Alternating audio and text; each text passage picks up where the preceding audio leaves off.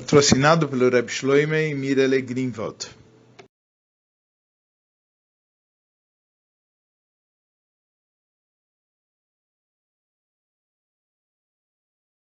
Essa é uma Sikha no Likutei Siches, volume 17, Parshat Temor, Sikha número 1.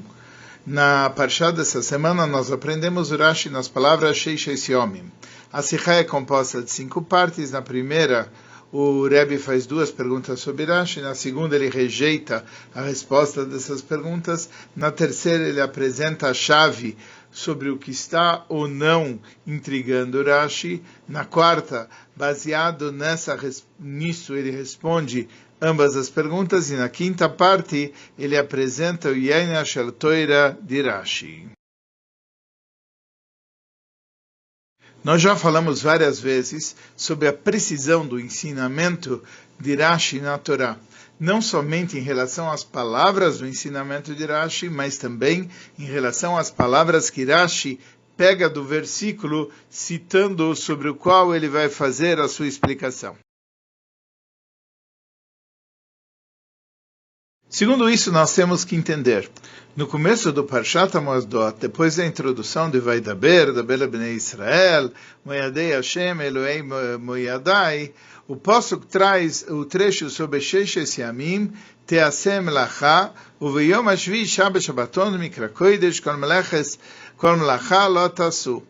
E aí a Torá continua e fala ele Moyadei Hashem, essas são as festas de Hashem, e detalha todas as festas. Rashi pega as palavras Sheishes Yomim, seis dias, e explica a seguinte pergunta, Ma'inyan Shabbos Eitzel Moyados, o que que Shabbos tem a ver com as festas? Porque na verdade ele falou, vou te dizer as festas, ele começa a falar sobre Shabbos.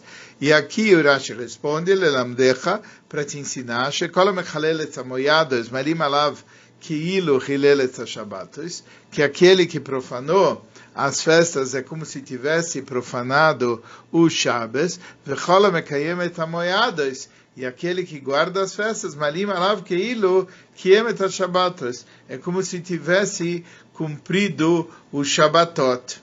Não dá para entender qual é a, eh, a, dificuldade que se a dificuldade que Rashi viu é ter citado Shabbos antes de ter citado as festas e ter citado Shabbos no meio da relação das festas, por que, que não traz, por que, que Rashi não citou as palavras relativas a Shabbos? O Beyom Ashvi Shabbos, no sétimo dia é Shabbos, e não as palavras seis dias. Uh, e, na verdade, quando Rashi falou simplesmente seis dias, ele nem acrescentou a palavra etc., que seria a continuação do verso.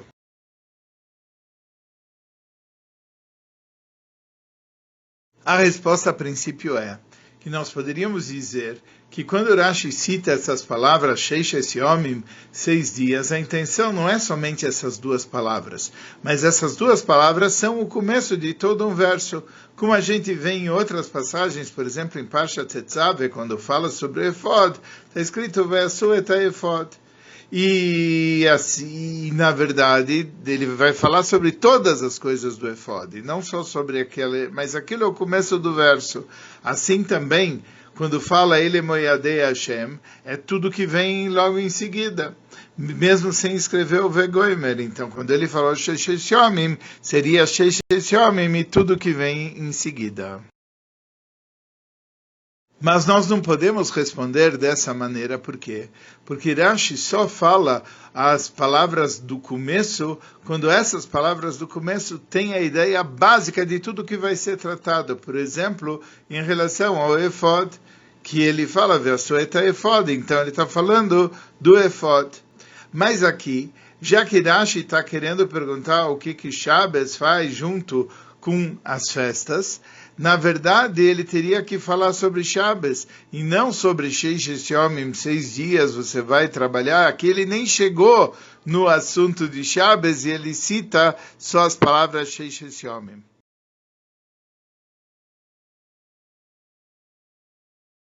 Uma outra pergunta é por que que Rashi começa com o negativo para depois ir para o positivo. Ele fala, Shekola Mechala Samoyadas, aquele que profana as festas, e depois é que ele vai na parte positiva, Shekola Mekayem Etamoades, todo aquele que cumpre as festas. Especialmente porque o posso está falando de uma forma positiva. Então o positivo devia ser antes.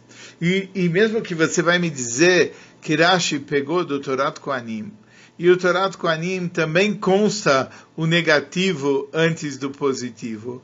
Mas a tradição de Rashi é que quando Rashi traz alguma coisa para explicar, Pshuto Shel Mikra, se a ordem no Pshuto Shel Mikra é uma ordem diferente, ele faz aquilo para entender a explicação simples do verso. E por que que nesse caso Rashi não age dessa maneira? A resposta seria, a princípio, e nós poderíamos dizer que toda a intenção do verso em comparar Yom Tov com Shabbos é para mostrar que a pessoa não deve pensar que se pode ser leniente em relação ao trabalho de Yom Tov. Por que, que alguém iria pensar isso? Porque Yom Tov vem em decorrência de uma decisão do tribunal, já que foi o tribunal que decidiu quando que a lua ela determina que vai ser Rosh Chodesh. Isso é uma decisão do tribunal e baseado nisso cai a data do vem a data do Yom Tov. Então também alguém poderia pensar que o trabalho em Yom Tov é menos severo, é menos importante. Por isso a ênfase em dizer que todo aquele que profana as festas é como se tivesse profanado os dias de Shabbos. E só depois ele fala que quem guarda as festas é como se guardasse Shabbos. Só que essa resposta não é suficiente. Por quê? Porque já que eu posso faz a comparação primeiramente do aspecto positivo e só depois ele aborda sobre o aspecto negativo. E já que Rashi está explicando o que, que eu posso quer dizer, ele deveria mencionar o aspecto positivo, pelo menos no começo, começar com o aspecto positivo, para depois ir para o aspecto negativo.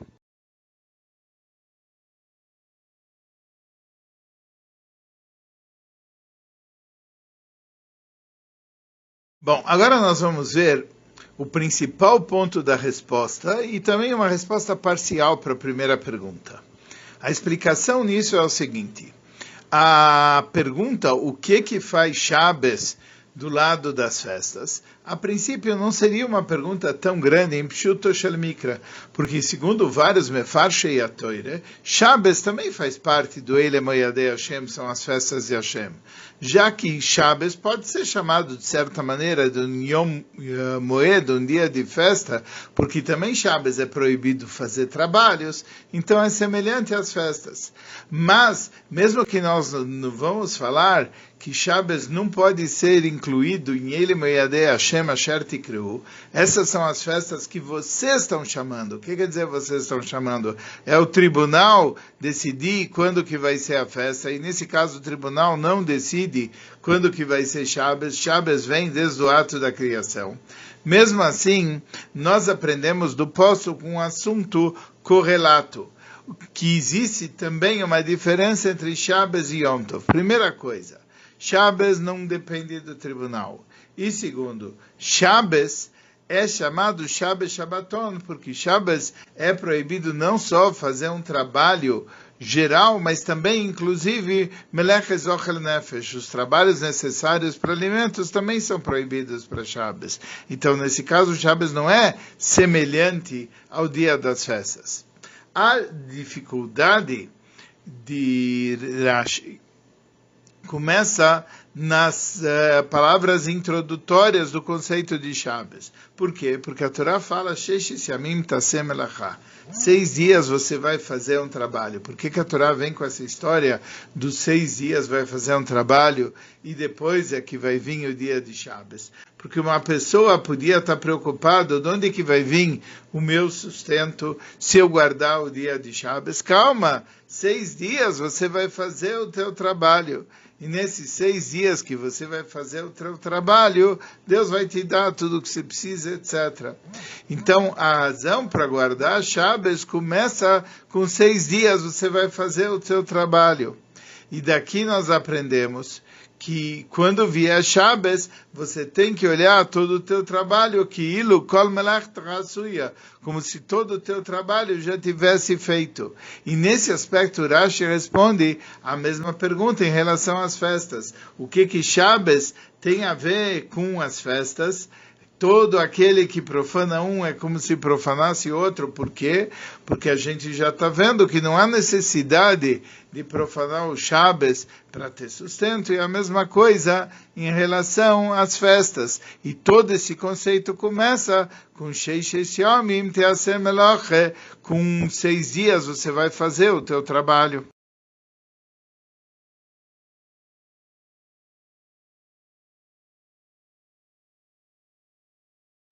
A explicação disso é baseado no. Sheshes Yomim não quer dizer simplesmente seis dias, mas quer dizer uma entidade composta de seis dias.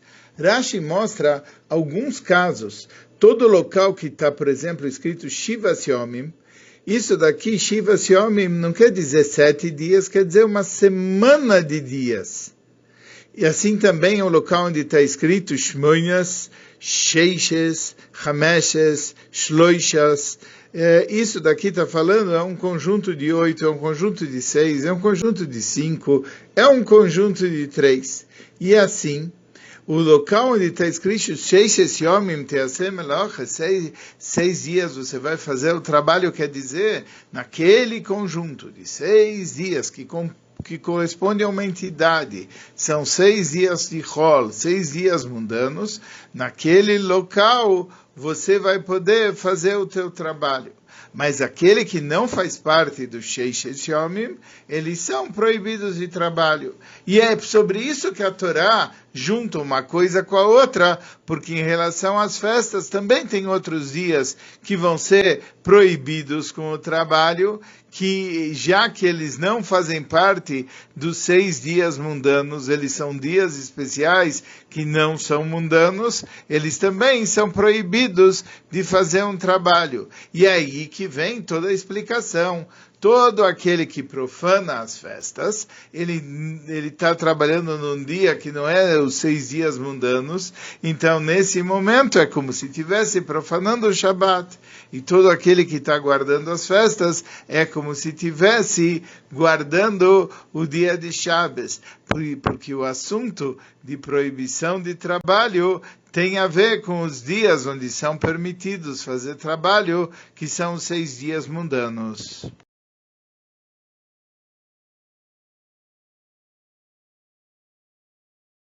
Agora que nós entendemos aquilo que estava atrapalhando Rashi, aquilo que estava intrigando Rashi, que é a palavra Sheishes Yomim, a gente já pode responder a pergunta número um e a pergunta número dois. Já que Sheishes Yamim é uma entidade, e Sheishes Yamim é a entidade no qual é permitido fazer trabalho, Rashi está dizendo que o trabalho tem que coisa é em Sheishes Yomim. E ele não precisa trazer o etc. Porque só em Sheishes Yomim é que trabalho pode ser feito e não no etc. O, quando começa o Beyom Ashvi, quando começa falando sobre o sétimo dia, já é um outro tipo de período é um período que está proibido de fazer trabalho. E quando começar a falar sobre as festas, também é um período que está proibido fazer trabalho. Por isso, quem não faz parte do grupo do Sheishes Yomim, seis dias e Hol, é dias que não podem ser feitos trabalho. E por isso que Irashi começa fazendo toda a comparação, que todo aquele que profana as festas é como se profanasse Shabbos, e depois vem a parte permitida, etc, etc. Por quê? Porque aqui é, em ambos os casos, tanto no caso do Chaves como no caso da festa, não fazendo parte da unidade, que é a unidade do Sheishes Yomim. E aqui vem o conceito de Hilul Shabbos e Hilul Yom Tov. Mas já que quando você fala o negativo, você daqui aprende também o positivo, logo em seguida Rashi fala que todo aquele que cumpre as festas é como se cumprisse Shabbos, e porque Michlalav Atashomeaen, do negativo você deduz o positivo.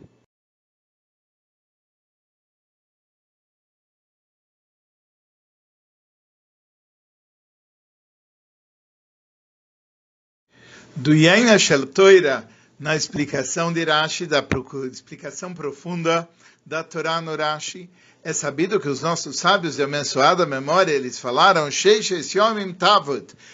dias vocês vão trabalhar. Isso é uma mitzvah positiva. O que quer dizer? Que o, o judeu fazer um trabalho durante os seis dias da semana não é somente uma coisa permitida para ele segundo a Torá, mas não é uma mitzvah. Esse é o caminho do serviço de Hashem do Yudi. Como é sabido que primeiro tem que ser uh, uma, o Yudi tem que fazer, e Deus vai te abençoar, em tudo aquilo que você vai fazer. fazer. Então começa com Bechol Asher você vai fazer, e vai ter o Berachacha Hashem Elokecha, Deus vai te abençoar.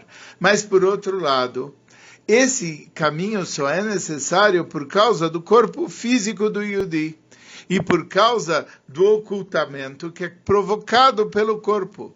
Assim, de acordo com a Torá, o Yudi deve se comportar de acordo com a natureza. E como falaram os nossos sábios em Somchim Alanés, você não vai se basear no milagre, Dina de Malchutadina, você deve cumprir as leis do país, etc.